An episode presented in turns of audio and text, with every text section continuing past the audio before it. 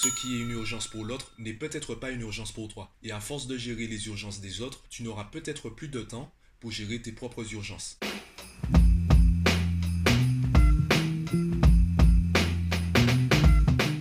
Yo, avant de commencer l'épisode du jour, j'aimerais te parler d'une mésaventure que j'ai eue, enfin une mésaventure. Disons que c'est quelque chose que je n'aime pas. Ce matin, j'ai dû aller récupérer en recommandé. Et je déteste les recommandés. Je trouve ça absurde. Tu te retrouves à te rendre à la poste pour récupérer un document. Tu n'es même pas sûr, tu sais même pas qui t'a envoyé le document. Tu sais même pas si tu as envie d'avoir ce document. C'est comme les appels anonymes.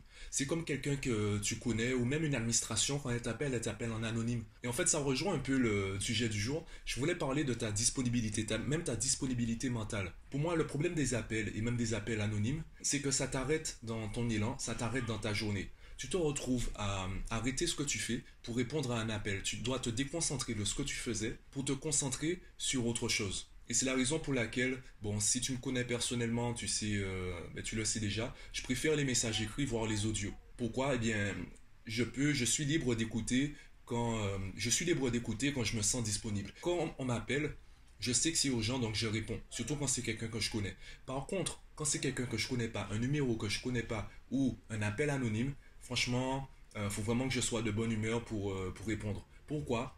Ma disponibilité et même euh, ma liberté, ma sérénité sont plus importants que l'appel de 30 secondes où la personne va peut-être même pas m'apprendre euh, grand-chose. Le risque que je tombe sur une conversation qui me déplaît et qui me déconcentre de ce que je faisais pour pas grand-chose, ça, ça m'énerve.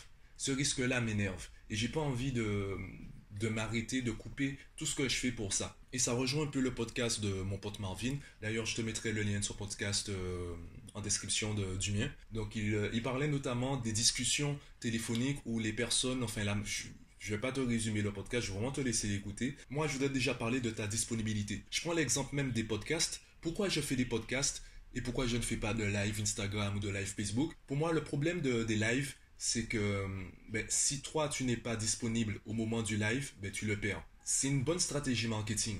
C'est une bonne stratégie puisque les personnes qui, sont, qui vont assister au live, les personnes qui vont le regarder, eh bien, tu sais qu'elles ont fait des efforts pour t'écouter. Elles seront beaucoup plus alertes que des, euh, des, touristes, des personnes qui passaient par là. Elles se sont dit, ah tiens, je vais cliquer là et je vais, je vais voir ou je vais écouter ce qu'il ce qu'il dit. Moi, je n'aime pas trop cette approche. Moi, je préfère penser que quand tu m'écoutes, c'est que tu as choisi de m'écouter.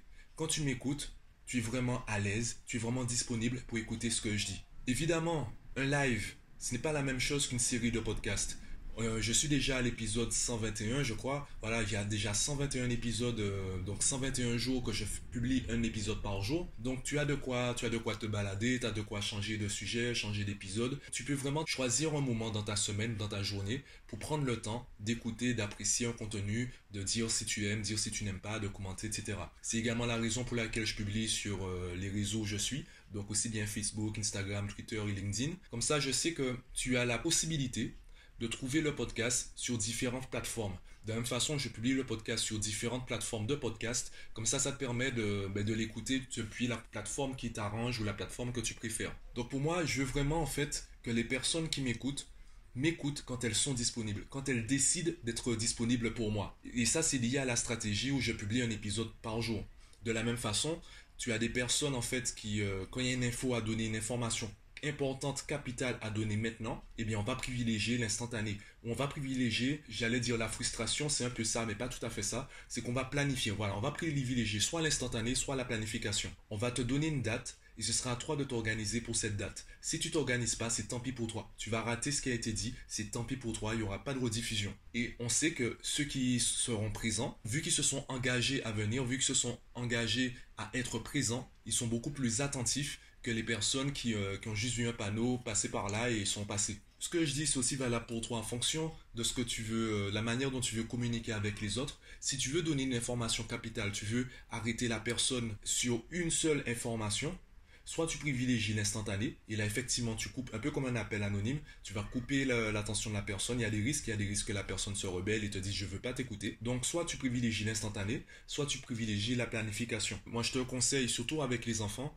de privilégier plutôt la planification. Comme ça, ça leur permet, ça leur apprend, ça leur enseigne à s'organiser également à manipuler leur intention. Par exemple, si tu dis à ton enfant euh, j'aimerais te parler d'une chose sérieuse ou j'aimerais te parler de tes résultats scolaires, je te propose qu'on en parle dans 10 minutes. Comme je vois que tu es peut-être en train de regarder euh, la télé, bien, dans 10 minutes, je te propose qu'on en, qu'on en parle. Ça te convient? Oui? Non? Oui? D'accord. Au bout des 10 minutes, quand ton enfant va de lui-même venir te voir pour euh, t'écouter, eh bien son attention est sur toi. Il est concentré sur ce que tu vas dire. Il s'est rendu disponible mentalement pour t'écouter. Moi, c'est l'approche que je préfère. Tu peux aussi privilégier l'approche de l'instantané où tu te mets à crier, tu leur donnes d'arrêter tout ce qu'il fait pour t'écouter. Le problème que moi j'ai avec cette approche, c'est que hum, ben, l'enfant, son esprit peut être ailleurs ou la force, la virulence avec laquelle tu devras imposer ton opinion ou imposer ce que tu veux dire va le déconcentrer de ce que tu as envie de dire, du message que tu veux faire passer. Il sera tellement étonné par euh, la manière dont tu fais passer le message qui ne va pas comprendre vraiment le message. De la même façon,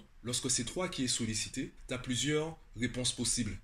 Si tu es quelqu'un qui arrive à passer d'une chose à l'autre, tu es très polyvalente et tu passes d'un sujet à l'autre très rapidement sans forcément te déconcentrer de manière générale, eh bien tu vas peut-être privilégier l'instantané. Le problème de l'instantané, c'est que ce qui est une urgence pour l'autre n'est peut-être pas une urgence pour toi. Et à force de gérer les urgences des autres, tu n'auras peut-être plus de temps pour gérer tes propres urgences. Donc c'est un risque aussi. Tu peux privilégier la planification.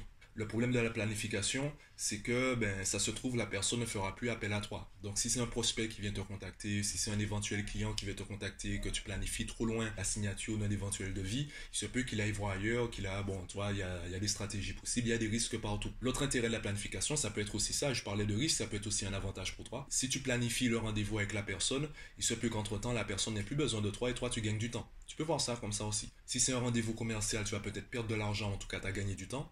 Si c'est un rendez-vous, c'est quelqu'un qui demandait ton aide et que tu n'avais pas vraiment envie d'aider cette personne, il se peut qu'entre-temps, la personne trouve quelqu'un d'autre pour l'aider. Et ça, tant mieux pour toi, tu gagnes du temps. Tout dépend de ta façon de voir. C'est important de réfléchir à la manière dont on veut se rendre disponible. Le problème, c'est si tu assumes ou non ta décision.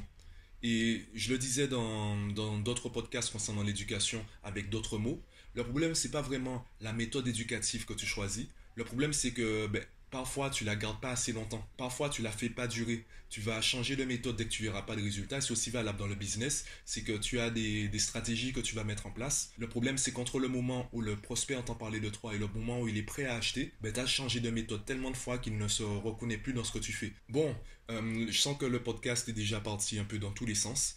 Dis-moi comment toi tu vois ta disponibilité. Est-ce que tu es du genre, est-ce que tu privilégies plutôt les appels ou les messages? Écrit ou audio. Est-ce que tu euh, ben, comment tu te sens lorsque lorsque tu reçois un appel anonyme ou lorsque tu reçois un recommandé? Comment toi tu te sens? Comment toi tu réagis dans ces situations-là? Et du coup, comment toi tu évalues ta disponibilité? Est-ce que tu es du genre à te rendre disponible de manière instantanée ou tu es plutôt dans la planification comme moi? Dis-moi ce que tu en penses en commentaire aussi bien sur le podcast si, c'est possible sur ta plateforme sur euh, Facebook, Instagram, Twitter ou LinkedIn? Et moi je te dis à demain.